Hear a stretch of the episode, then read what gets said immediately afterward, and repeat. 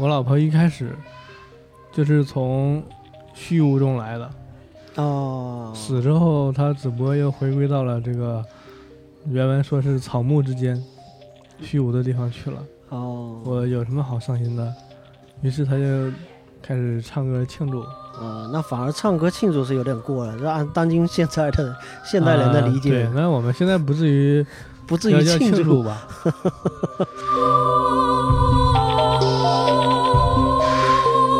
就是人刚死的时候，战魂七魄还在，是，人还不知道自己死了。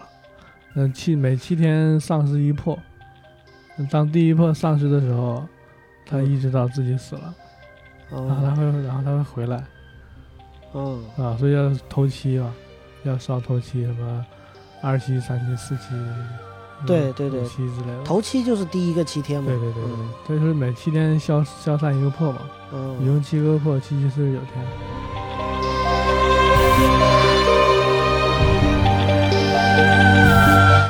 那他就是，可能是天帝叫他去投胎了。然后他去投胎的时候，由于他这部分留存的信息比较大，嗯，所以说他他就带着前世的记忆过去了。就还带着一些，就是这个对，还没有完全消硬硬硬盘里面还带着一些啊那个那个数据，还没有格式化，还没有格式化，还没格式化，就已经在格式化了，就还有一些剩余对，。还有一些剩余，嗯，格式化了一部分。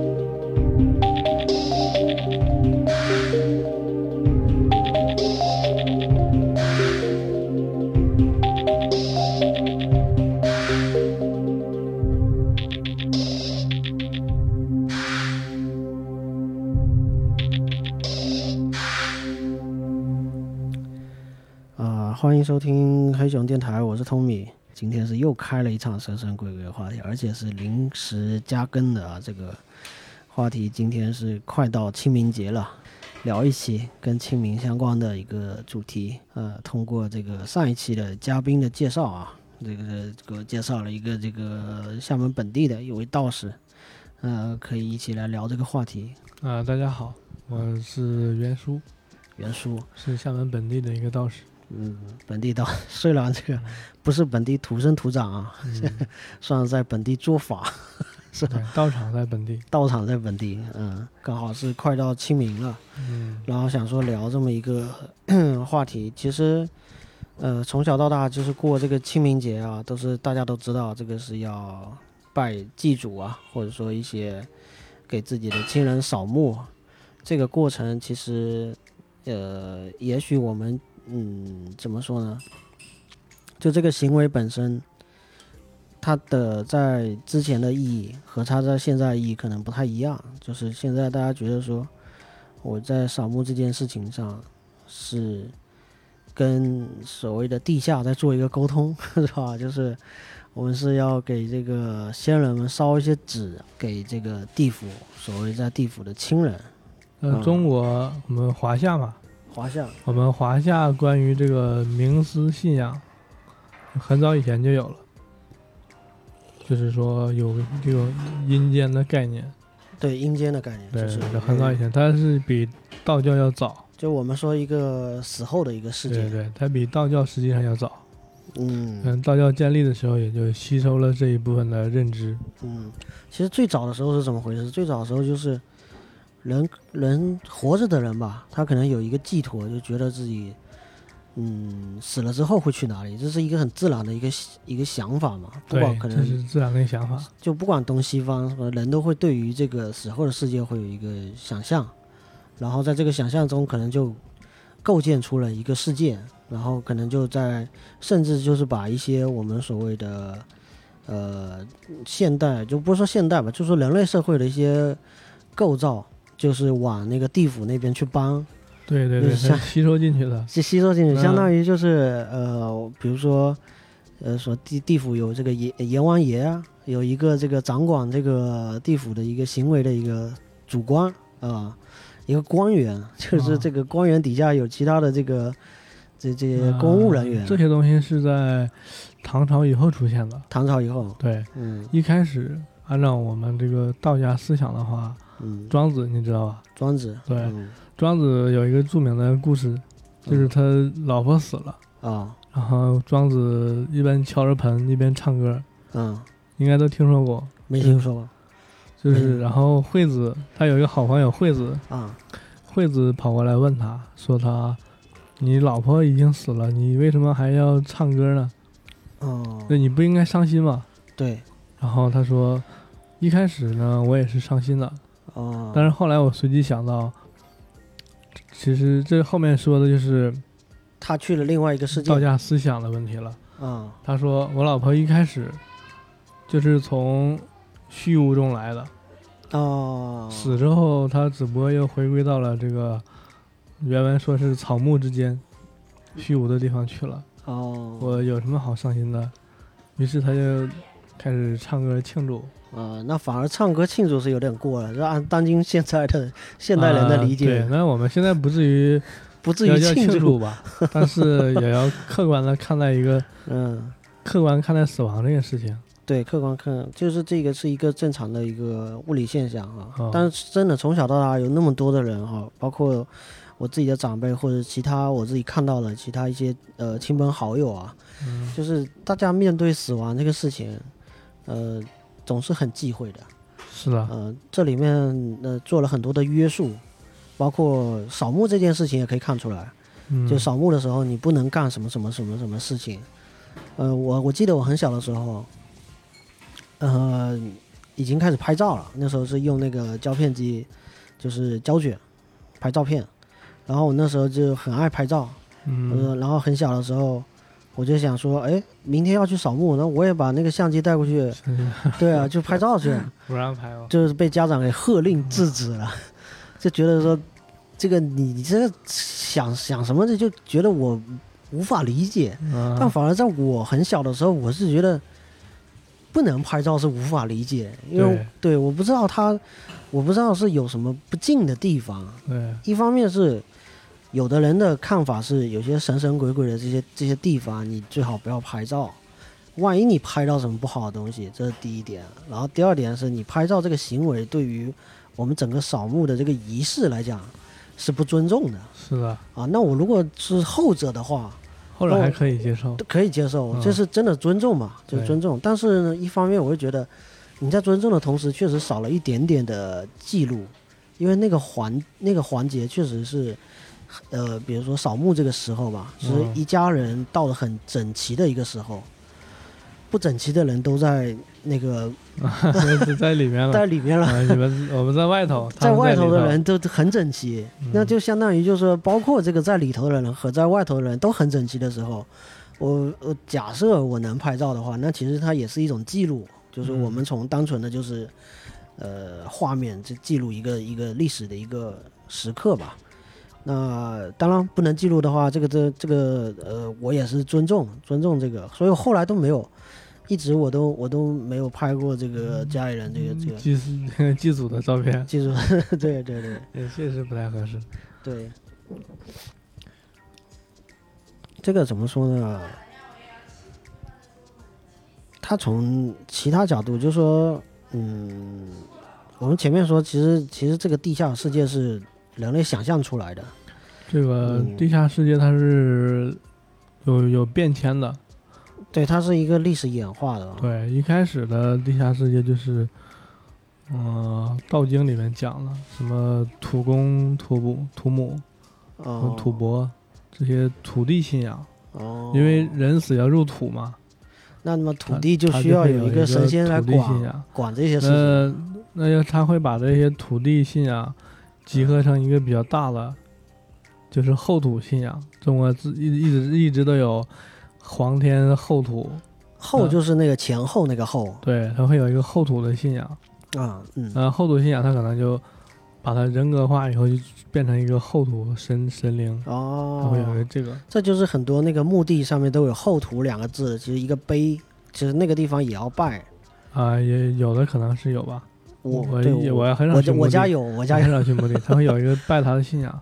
嗯。然后除了这个土地以后呢，然后后来就是中国的呃华夏的这个知识也多了，他会有一些风水方面的知识、嗯。流传普传之后，他会觉得这个山嗯，他会山觉得山会管这些土地。什么灵啊、什么妖怪啊这些山有灵，嗯，对对对，嗯山里面不是经常有什么动物吗？嗯。那嗯古代可能会有什么什么山怪啊，嗯。他觉得山会管这些灵体之类的东西，嗯，然后后来又转变成了东岳信仰，什么信仰？东岳嗯。东岳泰山嘛，哦，皇帝后来也会去祭拜泰山，去去嗯祭天还是嗯。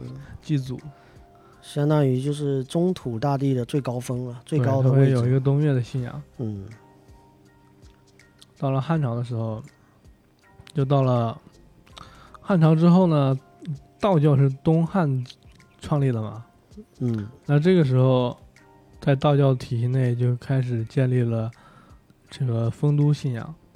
丰都，丰都嗯，在我们道教体系内，就是人死了之后是要去丰都的。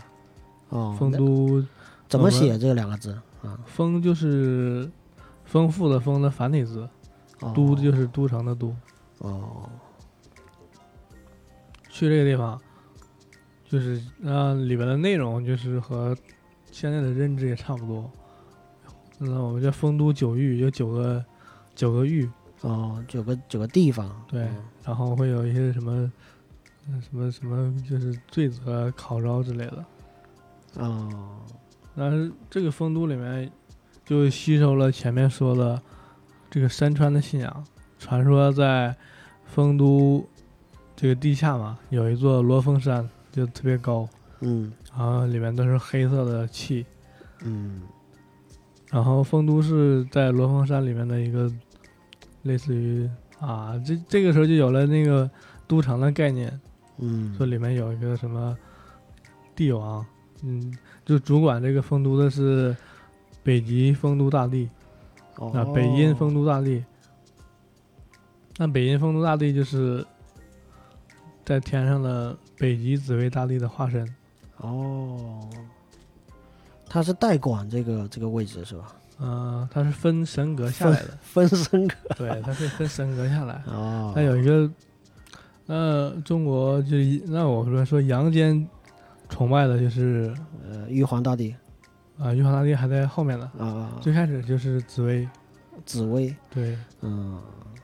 紫薇大帝，嗯因为比如这个故宫为什么叫紫禁城，它哦都是有传承的，因为紫就是比较贵的一种，贵气，对，哦所以他一开始崇拜的是紫微星，嗯那他在阴间的化身就是那个丰都大帝，哦，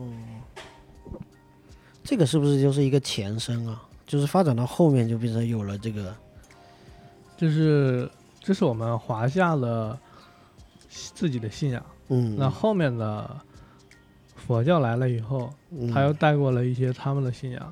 嗯带过来，然后和民间信仰融合，就变成了现在的这种，嗯，唐朝的时候出现了一个，就地府十经，不对，叫地府十王经吧，哦里面描述了，就是佛教的世界观里面，就地地下的世界，对佛教的世界观，地下世界有十个王，啊，这个时候就有一个十殿阎罗出现了。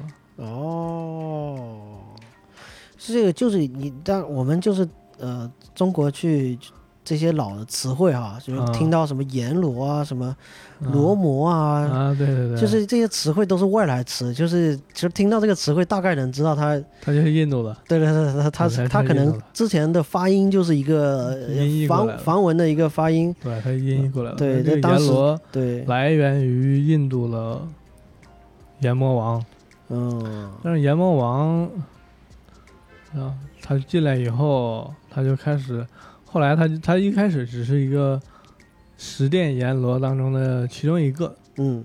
那后来他就逐渐发展成了什么地狱的主管者，哦，是升级了，哦，因为这民间小说或者是信仰添油加醋了，就是他这个传传教的过程中，传到了东土大唐，啊，这个过程中也是跟本地的这些稍微做一下融合，而且嗯我印象里面就是佛教为了为了传教吧，也是会嗯，尽量能够用当地人能够可以理解的嗯这些这些呃结构或者是神话人物来做这样的结合和和和传导吧，能够让他把这个故事能够讲得清楚。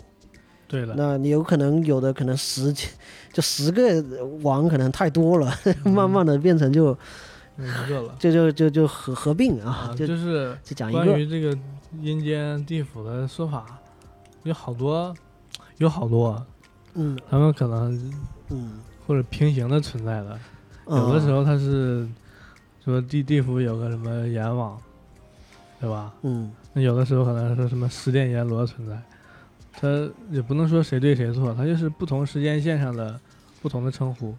嗯，这而且不同的时代的人给他的一个解释，是的，嗯，而且我记得就是在比如说柬埔寨或者是这些地方啊、看到这个其实也是佛教传到那个地方哈、嗯然后会刻了很多的壁画，那些壁画里面，我记得有很多的壁画是在描绘那个地狱的一个景象，就是那个地狱就是跟我不知道以前在看，嗯，不确定是恐怖电影还是说《西游记》里面有部分展现出来的，或者说《封神榜》里面有部分展现阎罗王那个，就是呃整个地下世界就是很多很多的酷刑。就是成百上千种的酷刑，就是想得到的、想不到的，千奇百怪的这种折磨人的方式。它其实在我看了那个感觉哈，就是，而且它还刻在石头上，让大家就是一般的老百姓能看得到，很清晰的能够看到。我觉得那当时没有一个影像、没有照片、没有这些呃工具的情况下，用一个石刻基基本上能够震慑住这个一般的老百姓跟这个子民，就告诉你说，如果你做坏事，你可能就到这种地方去受罪，要受这种罪，是吧？就是要跟这一看就让人一目了然，就这种。这个就这种画，在中国的敦煌里面也也有，对对对对，中国敦煌里面有，而且是彩绘。呃，佛教的就是有十八层地狱。对对啊，对，它就是那个还有什么教派之间嘛，它嗯就是为了说超过你原来那个九域的意思。我有哦十八个，我比你厉害，我是我数量多，对我数量多，我比你多一倍，嗯，就是这种的一些看起来就更厉害，是吧啊，对，看起来更厉害的。嗯等到了后来出现了佛教，又出现了一个那个地藏王嘛，嗯，他有一个什么佛说地藏王什么什么什么经出现了以后，地狱里面又多了一个人，啊，又多了一个佛，嗯就就是地藏王，那以前没有了，嗯但是后来出来了。嗯但是地地藏，地藏它也是来源于印度那边吧。嗯，那它一开始，它就像它也是土地信仰，因为嗯它带了一个地字嘛，嗯它就是跟刚才说的那个人死入土嗯之之类的信仰差不多。嗯，就是我们华夏文化和印度文化在某些地方是比较它有相似的地方，也相似的地方，确实有相似的地方。嗯，其实包括也是多神崇拜嘛，就很多的印度教其实这本质上它也是也是非常多的神仙，那我们的在我们的认知里面，就是印度和我们就是可能以前在一些文明上有交集，交集，嗯我们大概统称为东东昆仑文明，那哦，西方的就是西昆仑。东昆仑有这么个词，啊，对。嗯，昆仑好像是这个，啊，其实大家都对昆仑就很嗯，可能见的最多就小说里面或者是电视剧里面。昆仑奴啊什么的，啊。昆仑它指的就是，那现在来说的话，就是嗯。昆仑指的是一大片山脉。那我们现在比较高的山是喜马拉雅、天山、祁连山，包括啊，中亚那边的什么阿尔卑斯之类的。它一它在以前可能是一片连着的山脉，嗯那昆仑指的就是这个地方。啊，就是这个东西把两个世界隔隔开了，啊，对。然后分成了东跟西。那我们是我们是比较偏东一点的，嗯我们是东，嗯那西方的是偏西一点的。嗯，然后还是说我们这个这个时候的这个世界嘛，因为你看现在现在这个嗯，大家会烧这个纸钱，它的它的寓意是这个底下呢会有一个像银行一样的一个存在，呃，这个死后的人在那边生活，他需要需要钱，也就是冥币啊，这个冥币得从这个我们这个在世的人这个手上烧给他啊、通过这种方式去传递给他。呃包括现在发展出了很多烧各种各样的东西，烧别墅、汽车、对，汽车手机，汽车这个还得烧司机，然后那嗯个别、别墅还得烧这个烧啥仆人，仆人，对啊对，男仆女仆，这个得到 得都得要全了。完那么大个家子怎么管到位？我是记得就是，呃，比如说家里人在扫墓的时候会去会去聊这些话题哈，就是、嗯就会去聊说，哎，今天又烧了一个什么，然后烧了之后在那边，嗯，不知道会不会合适。这个烧的个别墅是一个那个西方式的建筑，哎，啊不知道会不会住得惯。啊，就是其实也是在，可能在在等于说田间地头，在在坟头上，其实也是大家相互之间开开玩笑，对，就把这个仪式就慢慢的就给就给就给过去了。在这个过程中，如果你不开玩笑呢，其实也可以，但是就可能更严肃一点，这种也有。但是我是觉得，我这个人啦，自己家里面是这种开玩笑比较居多的这种氛围，就是相互之间，我就觉得它本身也是一个怎么说呢？死后的世界，它毕竟是呃我们活着的人创造出来的一个世界吧。它其实更多的是对我们活着的人一个心理上的一个安慰吧。一方面，我们觉得就是一些亲人走了之后去了一个还不错的一个归宿，这样我们还能照顾到这个归宿，嗯，这样啊就是说，还就是某种意义上就是还还有连接，对对对，他还在，对对，只不过是看不见他，那我们还能给他烧点吃的，烧点穿的，对对烧点对住的，让他过得更好一点。对，这种好像就还有联系，然后还嗯能让他更好，这就特别，尤其是呃呃，比如说生前过得也一般，或者是怎么样，那死后我嗯他生前也是个普通人嘛，嗯是吧？死后过得好一点。死后过的帝王般的生活，是吧？这个我哎能烧这个是烧人民币，我不行啊，我得烧美金嗯啊。烧美金，对的，烧直升机，烧这个私人飞机，是吧？这个生前没有享受过的，这咱们这个在后在在后面这享受一下，这个也是一个其实是活着人的一个一个一个美好的一个呃寄托吧，精神上一，个寄托。对于活人是一个美好的想法。嗯，你应该不太了解，就是呃闽南或者是整个这个就厦门这边这种风俗吧？闽南这边，嗯、也也不是太了解吧，但是这边就是经常去拜拜，拜天公，嗯去拜拜土地，拜，嗯。反正请哎，那这这些应该你觉得跟这个咱们道教是有关的吧？当然是有关了，因为嗯这些都是，因为土地是玉皇大帝手下的手下嘛，嗯。那天宫就是玉皇大帝嘛，嗯。他会拜这些。嗯，就是这些天上的公务员。啊，对他这也是在打工的，打工。土地也是打工的，打工的。玉皇大帝打工的。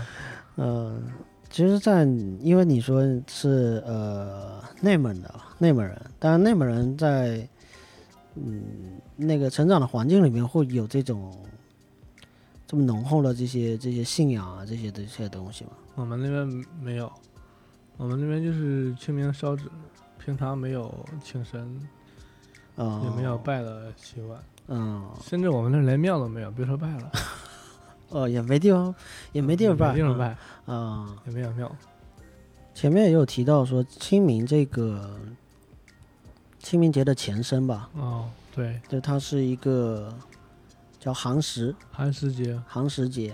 嗯，呃，应该说它最早的时候它就叫寒食节，然后未来有一段时间发展出了清明，但是和清明节又呃相互之间，嗯，其实时间点差不多，就有一段时间他们同时存在。是的，然后再有一段时间，就慢慢的，呃，清明节就是吸收了一些寒食节的一些一些做法些。清明它嗯它实际上是二十四节气当中的一个嘛，对对对对，它其实是节气，不是说它不是它不是呃，像国庆节这种节，它是对它不是节，它是二十嗯四节气里面的节气，对，只是一个节气。嗯然后结合了一些像这些也是演化出来的。对，其实就跟我们好像不会去过一个，比如说小寒、小寒节啊，和，大大暑，节，没有，好像我们没有二十四节气，我们没有拿一个节气出来过啊。，对，嗯，它是节都是有纪念意义的才叫节。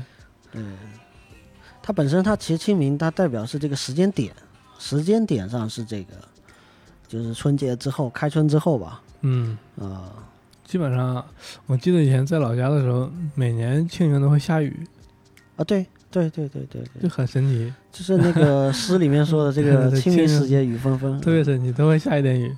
嗯，寒食节，它一开始也是为了纪念，呃，纪念某个人吧。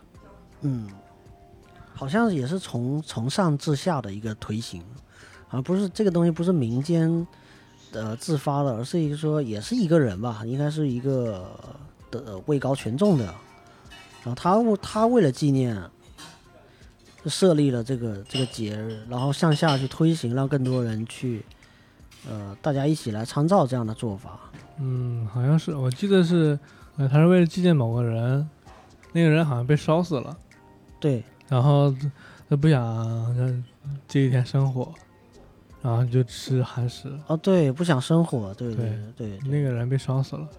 对，所以所以这个是，嗯，寒食节的来源之一吧。呃它其实也是一种说法。对，这很多融合在一起的。对对对，因为它这个历史太久远了，不太可考。它不是写在这个板上钉钉的这个白纸黑字写出写出来的。它其实也嗯融合对，但是它也有融合的一种说法。对对对，其实不是说就单一的元素。对然后慢慢的转变成了，现在大家都过清明节，其实没有提人提寒食节，但是我们看那个呃日历上面哈，日历上面这三号是这个寒食节，四号是清明节，就是日历上面可以标的挺清楚，大家一看就知道这有寒食，对有寒食，还能写就写出来，大家能看见。而且这个也是呃，也是在放假的那一天，第一天，以前的清明好像没有法定假日吧？以前没有，就是就是咱们国家开始推行这个传统的这个文化吧，嗯，还开始弄了。对，把一些这个我们这些传统节日来来放假，因为大家呼声比较高吧，啊、群众的呼声比较高，啊、嗯。别老是什么圣诞什么的，嗯，这个方面我其实某种意义上是嗯也也赞同赞同这些传统节日，嗯，这些传统节日是应该用放假这种方式庆祝一下，我不止庆祝一下，纪念一下。我不止赞同，我还赞同像那个西方节日我们也都放假，只要放假都赞同，多放假总没有坏处。所以这个死后的这个世界啊，其实大家去想那个死后的世界，也是在想自己。嗯，我觉得可能是那个对死后的亲人烧纸啊、纪念啊，也可能是因为自己也惧怕死亡之后啊，没人，他可能是惧怕，然后没怕没人给自己烧。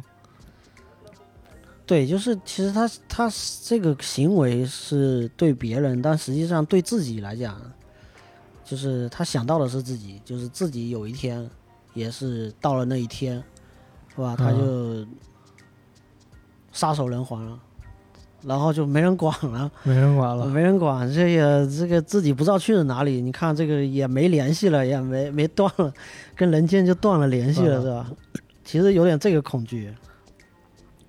那反而在做这样扫墓的一个动作呢，某种意义上也是在巩固这个巩固这个仪式吧，让这个仪式就是相对推的感觉是更能够安慰自己。一方面是给前人，然后一方面是给自己一个很大的一个安慰。对他也算是纪念一下吧。你有看过那个墨西哥的那个动画片《Coco》，就是墨西哥亡灵节的那种宗教。没有没有看过，就它里面有说一句话，就是，呃，本身他也是他也是承认有一个地下的一个世界，地下世界它会有一个花瓣组成的一个一个桥，它在亡灵节那天，那个桥会通过花瓣组成，呃，让这个死去的人可以回到这个现实世界，跟自己的家人一块儿过这个节。嗯、大家现实中的人是看不到这个死去的人，但死去的人可以跟他们一起过，有点有点这个和我们这个有点类似吧，有时候有些有些想法上有点类似。然后它里面就提了一句话说，呃，如果人死去了之后，这个家里面的人没有一个人记得他的话，就这个消失记忆如果消失的话，那么地下的那那个人就会永远消失，就他就就直接就虚无了，他就直接就嗯，没了。就真正的消失了。这个他其实本来只是说去了另外一个世界，他在另外一个世界还可以干自己想干的事情，但是如果在世的亲人如果嗯没有在想念的话，他就彻底消失了。他是啊这是墨西哥的墨西哥人墨西哥人的看法，对对对，所以才嗯会产生了说，他们也有不断的那种呃祭祀，或者说是也点蜡烛啊，不断的去想念亲人啊。亡灵节的那天，就所有人就是也是停止手下的手上的工作嘛，也是在专心干这个事情。他这里面说的是那个活人念力的念力的问题，念念念力，对。嗯那像我们嗯说烧纸这件事儿，那其实你烧嗯烧那种黄纸还是嗯烧美金，嗯事实上是没有太大区别的。嗯但是有区别的就是你的心念念力，你是不是真的就是特别的想念他？嗯其实这是对于活人很重要的。嗯如果也只是心不在焉的烧一烧，嗯。也也没什么意义。嗯，我想这个某种意义上一些仪式感，你可以说这些仪式感它显得不那么真实啊，它它其实就呃是一些安慰性的一些举动，但实际上有些仪式感它其实也是为了让呼唤一些嗯一些人吧，他有时候在做这件事情的时候，虽然我规定了这个时候，也不是说规定嘛，或者约定俗成，大家在这个时就就干这个事情。那在干这个事情的时候，某种意义上也会激发他的这个你刚才提到这种念力吧，就他的这个想念嘛。也许在整体的氛围的营造下，大家会更倾向于去做这样的一个一个事情。如果大家都没有设定一个仪式感，反而可能，可能这也是本身这是仪式感的一个一个意义吧。就设定了有这么一个这些环节啊，像这烧纸啊这些，本身也是让大家记得这个这个事情。因为如果设想一下，如果这些事情其实都不做，就是扫墓这个事情如果不存在的话，嗯，呃，大家每天该怎么过怎么过，对啊，其实某种意义上是可以把这个事情给忘记掉。就人死了，人死了就死了。死了，对，亲人死了就死了，走了，嗯，走了，我得想我自己的事啊。我有很多现实中的事情要去、要去想，对不对？每个人都是这样，是的，我得往前走，对吧？我还有很多，我还有还有上有老下有小，是吧？那总是人总是在继续往前走。那这个也也许啊，没有一个仪式啊，也许大家还真的会把这个事情就就就就忘了。忘了啊也是有可能的。对比那个西方世界，就他们其实也构建了一个地下。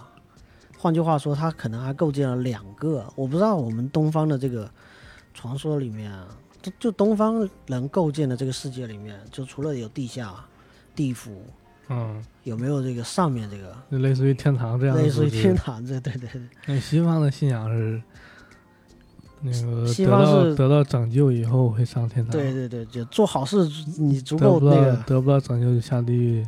对，嗯、佛教也也有，佛嗯，教的是西方极乐世界，对，是吧？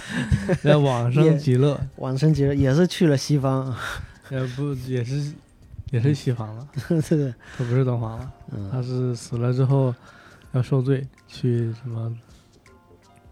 那我们道教的话也有嘛，嗯啊，叫东极清华长乐界，属于太乙救苦天尊的他构建的一个世界。也是有一个像，就等于说也是一个天堂。对，可以可以这么说。那在那个地方的人叫叫做天民，叫天什么？天民，天兵，天民，民哦，天民。然后里面的人就每天就特别快乐，无忧无虑啊。对，无忧无虑，什么都不愁这种这种生活。对，也是一个极乐世界吧，可以这么嗯说，就也是一个极乐世界，也也构想出了这么一个东西。但只是说道教不是特别提说你你在生前要干什么什么事情，满足什么条件，然后就要你是你上去还是下去，是到了那个到了你大限之日是吧？你这你是往上走还是往下走？道教好像没有特别说这个事情。道教其实内部是有的，但内部是但但是没有普传给普通民众。哦，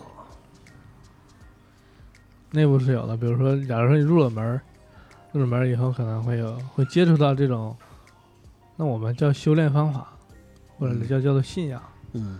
你可能修炼是为了自己死后去那个太那个东极清华长乐界，嗯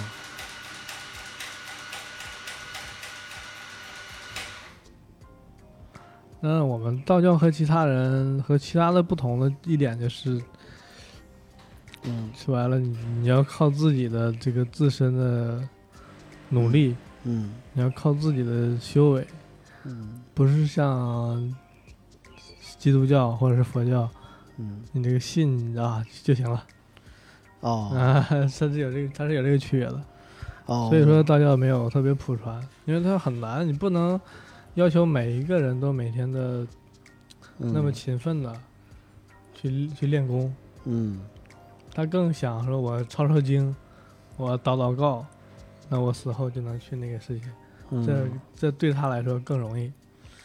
哦，我大概大概懂了，就按现在的这个现在的观念啊，大家嗯现代人能理解的概念来讲，嗯就是比如说樊登读书会或者嗯是什么类似的这啊，种对对对，软件啊，听一听我就会啊了，。七天课让你让你登上什么什么啊那个学会什么什么技能，对，那它是一个它是一个什么法门？它是一个比较方便法门，嗯，很快能够学到东西，能够到某个境界。是的，那就是这样，就比较容易传播吧，或者容容易让普罗大众就是，呃，信以为真，或者说认为这个好接受，这个轻松点是好学生。啊，轻轻松点。那嗯那一个是轻松点的选择，一个是更难一点的选择，你摆在大家面前，大家肯定轻，轻松的，对对对对轻松又容易的。对，又容易的，人家都这么说了是吧？这只要做这些这些就可以。看你这个地方你要做这这么这么难，每天都要去练 啊，，这达不到，达不到，达不到，不练了，不练了，那边更好。真是，这倒是一个策略问题。嗯，确实，其实这和思想有关，嗯就是现在的思想可能更加，可能就是整个世界的思想都是这种的，嗯，想要一夜暴富，对，是吧？捷径捷对，想走捷径，一夜暴富，嗯不想脚踏实地的去去获得自己想要的东西。对，就是按你这么说，那那那这个道教真的想要去修造自己的那个终点是这么费劲的一个过程，而且每日得精进这样一个，所以道教人少啊，嗯，就修着啊练着练着就人少了，越练人越少。就得越越练越发现同行的人越来越少。嗯，佛教就是抄抄经，然后抄经，他们认为抄经就是修行，嗯，那每天就抄抄经就行了。那我们认为这没有那么简单，因为道教它自建立之日起，它吸收的就是那个战国时候的那个诸子百家道家的思想。嗯。那道家思想传人就是老子、嗯。庄子，嗯。包括一些后面的一些人，还有皇帝嗯这种，那他们都是修行人，他们是不是说每天抄经的那种？嗯那你怎么解释说像修道这个事情，它可以是一个不是专门去做，而是你可以在自己工作的时候，或者你在做其他事情的时候去做这样的事情，就所谓的修道。其实修道和生活它是有关系的。那修修行有很大的误解，就觉得修行一定要找一个与世隔绝。对对 对避世，啊，对，但实际上并不需要这样。修行它实际上可以跟生活、工作去结合，那它的主要目的也是为了提升生活质量和工作效率，嗯，就是能够更轻松的去完成一件事情，嗯。然后还完成的更好。嗯，这倒是听起来很有很有吸引力的，呃，本质上就应该是这样了，嗯。只不过由于历史原因，它它可能被误解的比较深。对，误解的比较深，大家觉得这个现在一提到时，就感觉不食人间烟火，啊，对他可能就不应该来到这个俗世。对，你看那个陈凯歌的那个《道士下山》，我看过，就是一个道士，他本来就在山上在在修道，对，然后说这个时候你是时辰到了，你得到房间去走一走。他不是在本，他本来就不在房间，他本来就不在世间，但是他得去经历一下所谓见天地、见见见见众生。一个过程之后，可能是在世间真正见到了一些东西，或修到了一些东西。对呀、还必须要再去经历、去感受，嗯，他才能真正的去修道。要是躲在山上，每天就看书、念经，就是都修不到什么的就理理论知识啊。修盲。对，而且现在像我们修行讲的，以前嘛，古代嘛，嗯古代的话，就人比较少，嗯他可能全世界就就就几亿人，嗯可能没现在这么多。那个时候，人对自然的认知还不够，嗯那那个时候可能躲在山里面修得更快，因为他就就就算他出来在俗世走，他可能每天就这么几件事情，他可能在山里面做的事情更多，但是现在不行了，现在这个是在俗世做的事情更多，体悟更深，哦在山里面反而无所事事，哦，这是一个相反的过程。是这个意思啊。对，哦，就修道是要有要有事儿干，要有体悟。就是这个东西，就是跟时时空有关系，就有关系。就是如果在那个时空做那么一件事情是对的，对但如果说强行照搬的说，把那个当时的做法搬到现在，因为时空不对了，时空不对了。所以做同样的事情其实可能是相反的。对对对对。嗯，但是很多人还没有意识到这个事情，他还觉得古代的这种是对的。对，这个是现在一个很很常见的一个一个一个事情，就大家就是所谓的尊尊古法、从古法，这个就得严格照搬古法，嗯，但反而就是没有真正领会这个没有没有领会到那个什么历史局限性。历史的局限性，这个 我们马克思主义讲了，马克思，嗯，这个唯唯物主义，这个这个，修道它也不是完全的完全的唯心，嗯。它嗯，也是唯物的。修道也是唯物的，当然它是唯物的，嗯。而嗯且是能够可验证，嗯要不然就是空想啊。嗯，如果没有唯物作为基础，嗯仅仅只有唯心的话，就是空想。嗯那我们是不提倡这种的。嗯，但怎么去理解就是这种唯物呢？那简单的说就是，假如说你认为你修到了某种境界，嗯，那么你就要有相应的功能。相应的功能，这什么功能？嗯如果没有，那就是空想。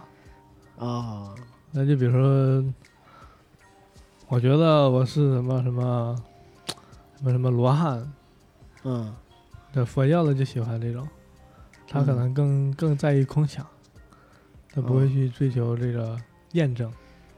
哦，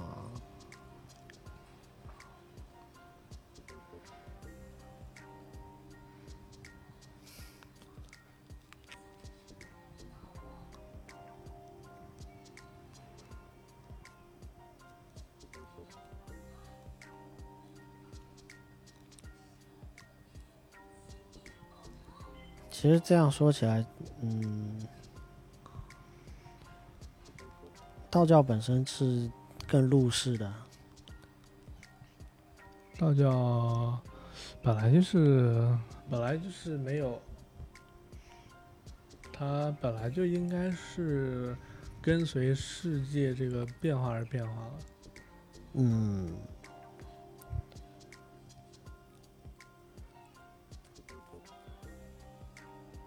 那你觉得就换到今天的这种语境，换到今天这个世界跟这个时空，呃，身为一个道士，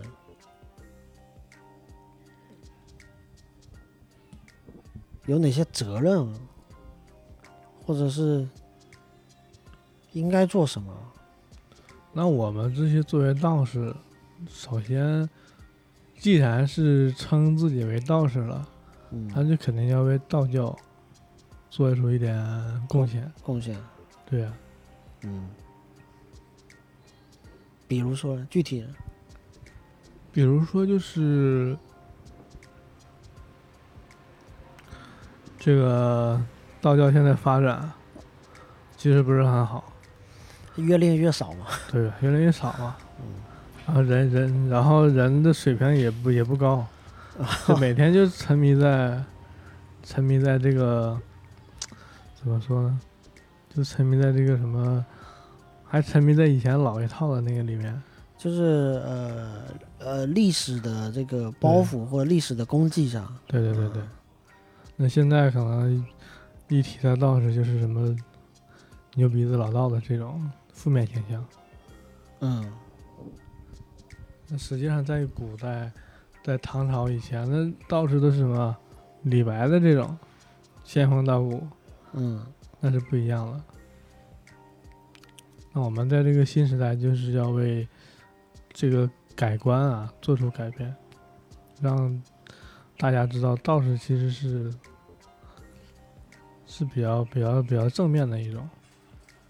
嗯，就是某种意义上，嗯，唤起更多人对这个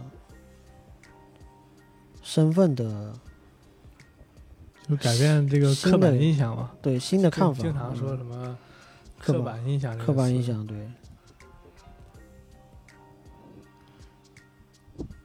主要倒是自己去做的这种个人的宣传，自己的宣传也比较少。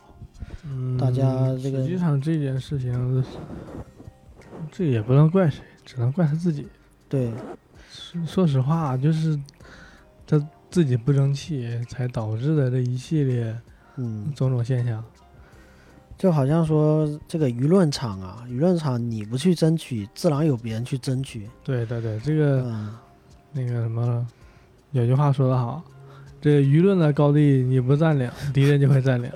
又毛选了，啊、马克思又毛选，其实这些东西都是有有道理的，有道理。非常有道理的。包括我们现在国家的发展到现在，尤其是最近，大家都看到了，那它的一种嗯就和以前不一样的趋势。嗯，那我们作为道士就要顺着这种趋势往前走。嗯，主要是他其实一个是他对这个这个大的群体，或者说对道教的意义，一个是对老百姓的意义，甚至说与对国家的意义，可能有三个维度吧。对于道教的意义就是它，是说的在什么？那句话应该怎么说？反正就是对于道教来说，自己要振兴，振兴道教自己要振兴，那就跟我们以前说要振兴中华一样，振兴道教，道教也需要重新也需要重新振兴。呃，需要有这个一些掌门人约在一起开个会，掌门人都每天，嗯掌门人都每天去那什么，嗯，怎么了？不干正事？掌门人其实也跟以前不一样了。最近几年呢，咱们人也开始认识到这个问题了，哦，道教内部也开始自我反省、嗯开会、自我批评，说以前怎么怎么样，自我批以后评要怎么怎么样，哦，也开始了反思啊，反思。可能就是顺着这个历史的大势，所有的东西都在悄悄的改变。哦。这前面也说了，也挺憧憬说未来这个道教能够走出国门，去影响更影响到更多人，或者说影响更多人是一个指标性的一个一个一个成绩吧。可能他在到了那个时候的所谓的道教的影响力，它是有一个证明。对啊，那我就希望，假如说我我们国家以后真的要去输出什么文化的时候，就别找不到人站出来说嗯想要输出，但是没没有没有那个东西去输出，那就十分的尴尬。就没有子弹，对，没有子弹，端着枪没有子弹。对，特别难受。嗯。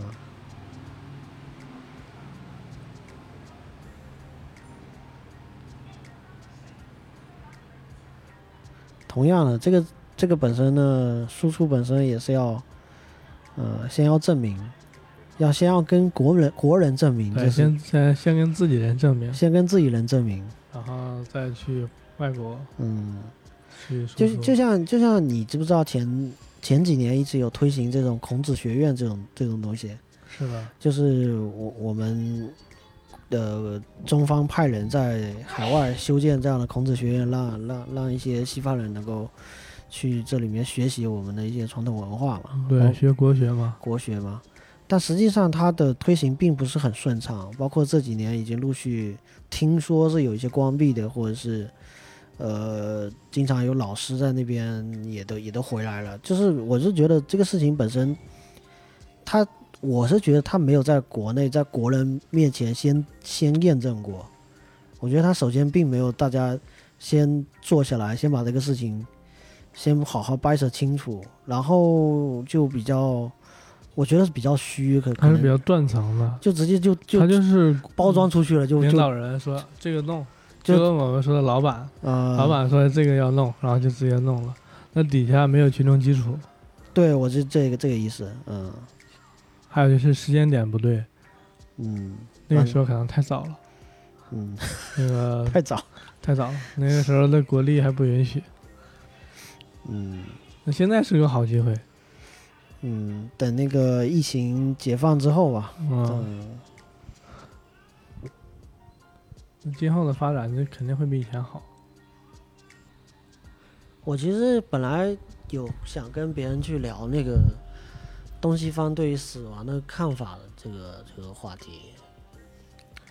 就西方人其实包括我前面提到说拍照啊，啊或者是这种所谓对死者不敬啊这些行为，在某一些我自己看到的一些西方的一些场面上面啊，比如说，呃，有一些西方人的葬礼上面会跟大家开玩笑，甚啊至说一段笑话。这是因为中国人他比较注重礼这个概念，哦，就是中国人认为这是不礼哎貌，，对，不礼的，啊还没有貌，这是不礼的，啊、不符合礼的概念，不不，呃这个这个这个礼叫什么呢？文明。理智嘛，礼理理智理智。是那个制度的制，对啊，对对，啊不符合理智啊，对不符合理智。啊。这种制度它是因为它是一种儒家思想，儒家这这是儒家思想，儒家思想。嗯，嗯。我就觉得这个生活中有很多的这种约束，啊，对，自己给自己找的。它大部分都是儒家的礼的衍生出来的，曾经被这种儒家的很多的思想，呃，所控制吧，或者说所感染吧，这么对多，儒家的礼，它实际上就是约束啊，嗯，约束人嗯，什么时候应该做什么事情，对对对对，还有什么对于女女性的约束？对于男女都有约束，主要是上位者对下位者的约束。但是西方人他就他没有这种思想，没有礼的概念，嗯那他可能就是觉得，嗯，在葬礼上讲个笑话好像也挺有趣的，然后他就讲了。嗯，他其实如果撇开这个理不理的问题，它其实是一个，我们说我们碰见死后的这种，我们要是要去扫墓，然后扫墓的过程中可以很肃穆，很肃穆，对，也可以很欢快，也可以，对，这取决于说家族的人怎么去面对这个事情。另外一方面是面对这个事情，我们用什么样的方式对于这个家族的这些成员而言是更好接受，或者是更容易去做的一件事情。可能有的人天生整个家族都是乐比较乐呵，嗯，比较乐观，呃，把这个事情呃一笑而过吧，或者是能够把这个事情后尽量舒缓的去去度过。它其实本身上它是一个，嗯，抚也是抚慰自己心灵的一个一个过程。这个过程可能有时候笑一笑可以过，有的可能庄重一点、严肃一点也可以过。它只是不同的方法，但这个方法可能在不同的人理解来讲是觉得这个有用或者那个那个有用而已，就是不同的人觉得这个东西有没有用。因为毕竟人就是这种所谓的悲伤嘛，就是一种情绪嘛，在这个时候，人面对悲伤，它是分为很多的步骤去把这个东西给稀释掉。有的人会选择不同人排解对悲伤情绪的方式不一样，对排解的有方式不一样，的人可能选选择哭一下，有的人更可能选择这个笑一下，啊对讲个笑话轻松一下，然后就排解一下这个思念或者悲伤的情绪。对对对，就是就我是我就是觉得说各有各的办法吧，嗯对都在找自己的办法，在在处理这些情绪，嗯，本质上也是处理情绪的问题，是个人的问题。我可以讲一下投胎的东西。哦，对，嗯投胎这个事情是，呃，咱们古代有吗？其实这个道家也不讲投胎了，也是为了，也是吸收了民俗和嗯佛教的东西，就嗯，民意嘛，民意觉得有投胎，后来就有了。道教主要讲的就是化生这个概念，化化身啥？化身，化身化身这个概念，概念，对，就是说，就是人的这个，那我说死去的不是死去的是灵魂，嗯，是？吧？嗯那灵魂的组成，道家思想是三魂七魄嘛？精魄，嗯对，三魂七魄，嗯，三魂就是嗯天什么天地人，哦，七魄就七个魄。嗯那这个东西就是所谓的什么头七，嗯。对，听说听过吧？嗯。其实头七这个它也不是中国的，它是印度那边的，嗯，它是印度传过来的。就是人刚死的时候，降魂七魄还在，是，人还不知道自己死了。那七每七天丧失一魄，当第一魄丧失的时候，他嗯意识到自己死了，然后他哦，会，然后他会回来。嗯。啊，所以要头七嘛，要烧头七，什么二七、三七、四七，对对对。五七之类的。头七就是第一个七天嘛，对对对对嗯，这就是每七天消消散一个魄嘛，嗯，一共七个魄，七七四十九天，然后就是什么魂，什么天魂归天，地魂归地，人魂就去投胎去了。嗯。那讲的是这个，但是实际上这个东西就是，假如说人的灵魂是有是有一个组成的，嗯。那么它本来就是从从虚空中来的，因为，现在也没有认知到说生命是怎么造出来的，嗯它的意识是怎么产生的，嗯。那就先把它暂定为是从虚空中产生的。嗯。那它死的时候就是再重新消散的过程，那就像我们人是从娘胎里生出来，我是从怎么说呢？就是从慢慢长大了嘛。那死了之后也是慢慢消散了，哦，对吧嗯？那也没那么慢，就是，啊，嗯也也挺慢的。其实人是就是出生和人人人的灵魂死亡也挺慢的，有有多慢呢？就是非常非常慢。所以说道家，所以说各各个宗教讲的地狱什么的，就是说他死了之后，他那个灵魂在消散的过程，就是在比如说这你的底下，嗯，你的尸人死了之后，尸体会逐渐分解成什么对，有机嗯，物腐烂，其实看起来就是一个非常痛苦的过程。嗯那么灵魂在这种死亡的过程当中，它也有类似的这种消散的过程。嗯，那么宗教就把它描述为地狱受苦，哦，那实际上它是一个自然流长中分解的过程，嗯，所以说就会看起来很痛苦。这个其实看起来也是在世的人看起来的一个视觉上的一个感受，，那实际上它又也是跟死去的人没有关系没。有关系了，它就是一个自然现象嘛。对一个对自然现象的一个想法，就是我看到了这个东西，我想到的是他的他的灵魂也是这样子瓦解的，对，瓦解了之后，跟他的肉体是一样的。那有的人就嗯可能啊，嗯他留存的东西比较多，它没有完全瓦解的，嗯它可能还留了一部分，然后这个时候就被叫去投胎了。然后哦投胎之后，他可能带着前世的记忆。那我们看新闻，有的时候会有这样的记录。啊就投胎了。啊、投胎这个事情到底是怎么怎么怎么操作的？投胎就是把这个过程给它逆转过来，但是这个力量是天地的力量，这个不不是人，不是人的力量。不可抗力吧？这个这个对，它就是一个自然流转的过程。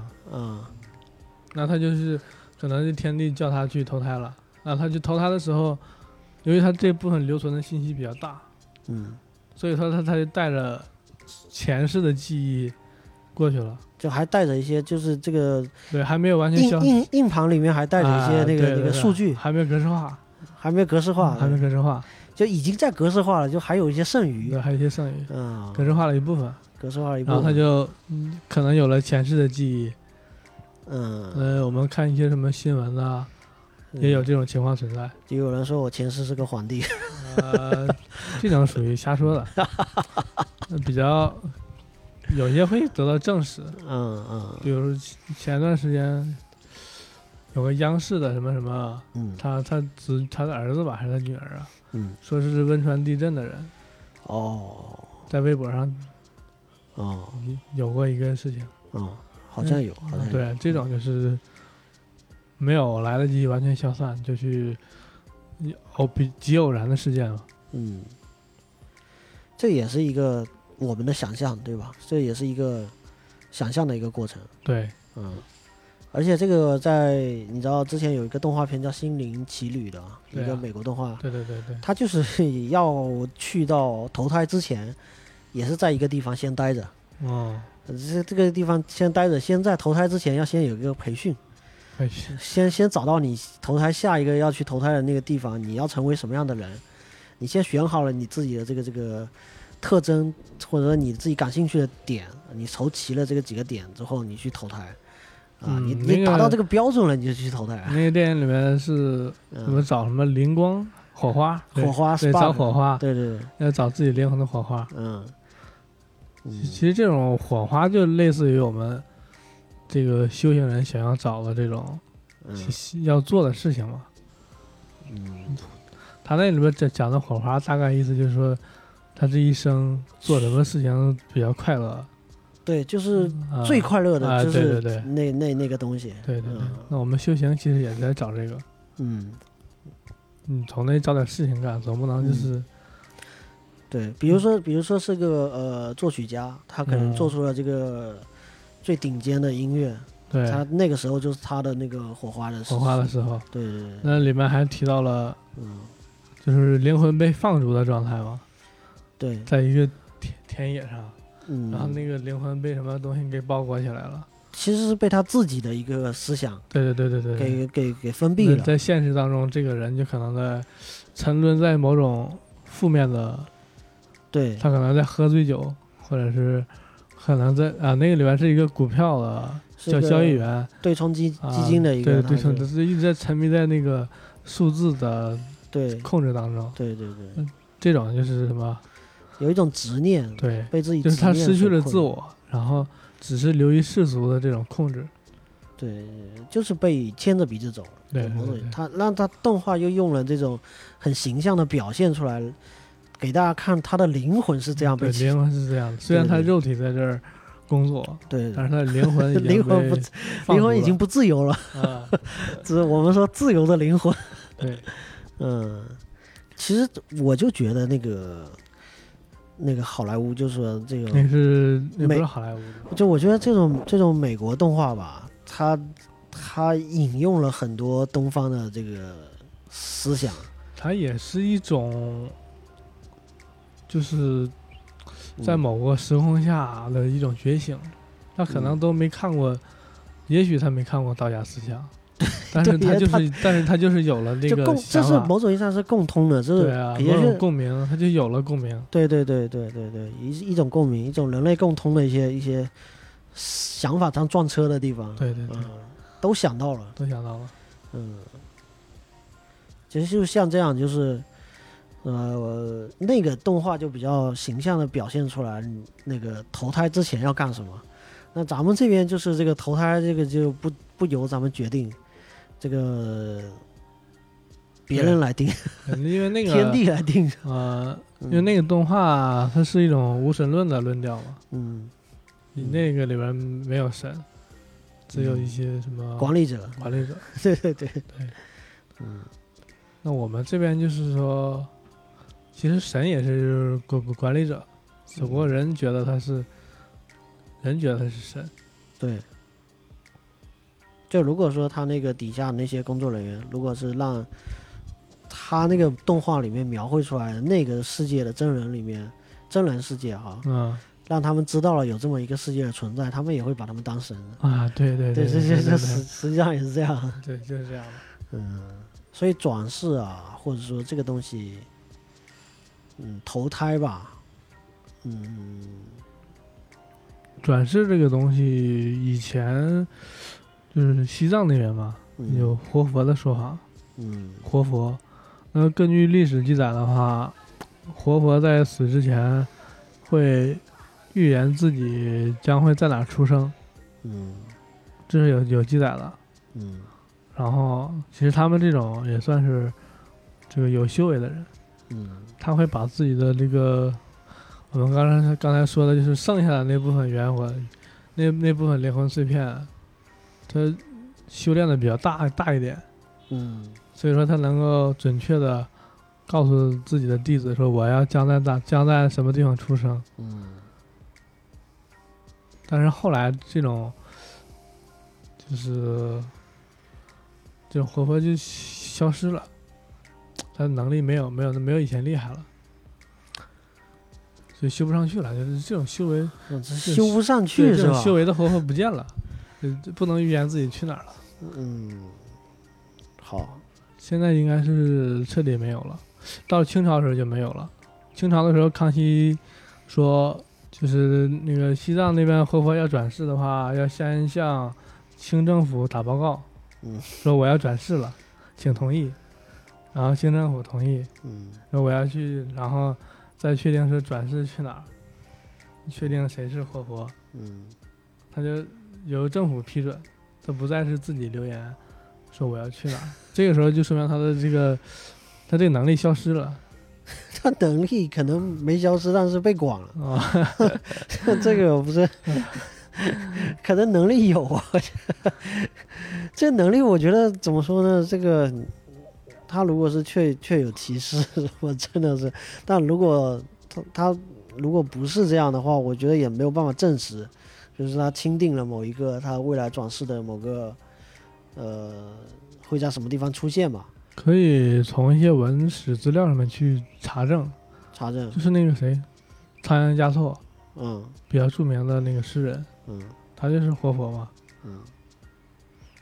他就给自己预言说什么什么什么，什么我将去哪个地方，嗯，然后下一个人又能对上，对他会有一些记忆，嗯会找那小孩子，然后培养他，那到了一定时间之后，他会想起来自己以前干过什么事儿，嗯。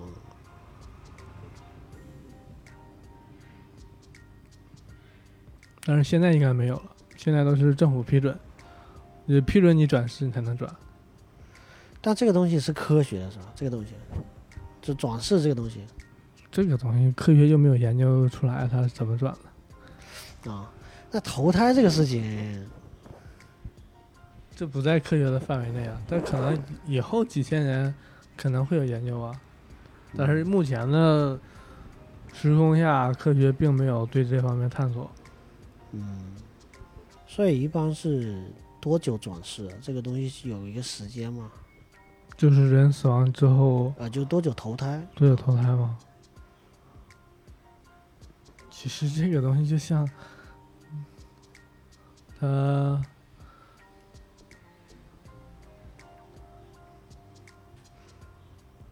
就投胎这个事情，我觉得也是一个，其实投胎这个事情，我那个刚才讲过了，就是投胎这个事情，嗯、其实道教也不讲投胎，只嗯讲了一个化生嘛，就是你死了，就是不是你死了，就是人死了以后，就是回归到自然，大自然，回到自然啊，然后从大自然啊又啊生成了一个又重又重新生成了一个人，肉身，灵重新灵魂，灵魂，对，嗯，所以说实际上没有投胎这个概念，对，就是这不是一个什么像跳水一样的一个动作，对，它不是一个活脱脱的人从这儿投到那儿，对，他最多就留是留一部分，嗯又回到一部分，嗯，那大部分是没有记忆的，嗯就是原材料的重组嗯和分解。嗯所以说，什么《道德经》讲的是什么“大道无情，天地不仁，没有情感”，嗯就是从它从这儿到这儿，从组成到分解。对，我觉得古人反而看得很透，是啊，那古人就这个事情生死这个事情早就已经看透了，这个是嗯，那个学说不同嘛，嗯。这主要是道家学说。那我们受比较大的影响就是儒家的，嗯。儒家他要祭拜，他要祭祖，他嗯。看不透，他要祭拜，看不透，对他要祭拜这个天地君亲师，嗯。他要祭拜这个亲人，嗯。因为他讲究礼嘛，他觉得这个嗯，看透了特别的不理，呃，不要看那么透。嗯那假如说我们历史的发展，如果它不是以儒家为这个嗯尊尊儒罢黜百家的话，嗯那如果要是道家指导下一直思想的话，那这个世世界和现在肯定是不一样的。嗯，但这个确实是就另外一种。另外一个话题了，我感觉，嗯，因为如果是这样的话，嗯，儒家其实是，你知道统治阶级去选择一个东西，它一定是这东西对自己是极其的有利，极其的有帮助。道家某种意义上，它就是挺佛系的。道家他是是要那种讲白了，你都看透了，你说这个事情，你有必要这么对呀，较真吗？对对对，他的意思就是说，这个从国家管理的角度来讲，就是不太方便他这个做事。我觉得。因为他想要这个统治力嘛，对对对，这老百姓都觉得说这个我就不我不做这个也没差，我 我为什么要听你的这个这些那？个道家关于统治的看法，就是《道德经》里面讲了，那个小国寡民，嗯他比较喜欢这种，嗯就国家不要太大。也就其实国家不大的意思就是权力不要长那么大。对，讲讲白了就是，嗯这个很容易被那种呃兴奋呃儒家或者兴奋法家的这种国家给给灭了，对就是其实就是不太能打，就是都不能打，因为人少，对人少人也少。人也少，人也少，然后大家都挺随性的，就过来一一把就给就给拿下了，就是嗯，这个也确实是这个历史发展的角度来看是这个没有没有没有太大可能。我 Thank you.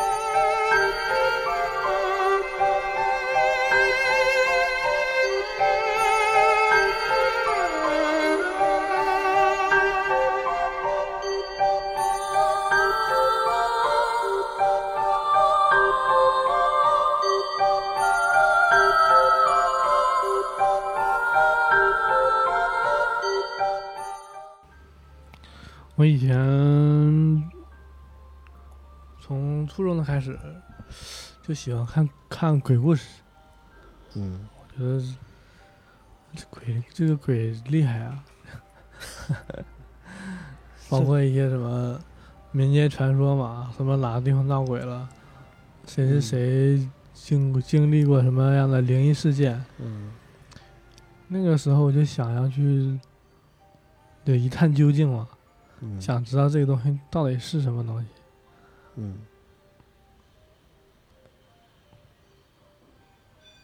知道了吗？现在来说的话，实际上，你要说确确确实的知道它是什么东西的话，也没有，因为我也没有摸到它，嗯我我也没有看到它。嗯，哎，那你看那些鬼故事有没有说，因为呃，比如说我从小到大就会有那种传闻嘛，啊，哪哪哪哪哪闹鬼，然后这、啊，对我也特别感兴趣。对同学要组织一下，咱们去探险这种，嗯，就有你你有干过这种事情啊？我有去看过传说中什么什么地方闹鬼的房子，哎，对，还有什么玩过什么笔仙儿哦，啊，对对对那那那都找不到。但现在来说，这些东西就是，嗯，就属于当时的感兴趣的一个契机吧。嗯但是现在对这些东西不太感冒，嗯我可能更感兴趣的就是，就是比较现实一点的，嗯，比如说这个什么医学方面的，它比鬼什么的要要难多了。难多了，对对对，其实鬼什么的大大部分是没有了，嗯，属于这个自己自己的一种错觉错觉或者是妄想。妄想，对，嗯，很少有部分人就是真的有嗯。影响，嗯。而且这种嗯属于这种看见看见鬼也好，看见什么东西也好，它就像一种病一样，那治起来也不是特别难，它比治什么治癌症什么的要困难多了。更困难吗？不不不不，啊，它没有癌治癌治癌症困难，哦，治癌症比较困难，哦治这些东西病比较容易。嗯，就弄个符啊，弄个什么，嗯，对，它嗯。主要就是，它主要是有那个就是潜意识里面有概念，嗯。是或者身体受了一些影响，你稍微调一调，它就它就好了。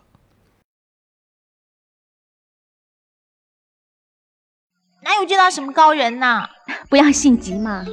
观音大士既然已经指点了，想必这位高人一定在，只不过目前还没有遇到罢了。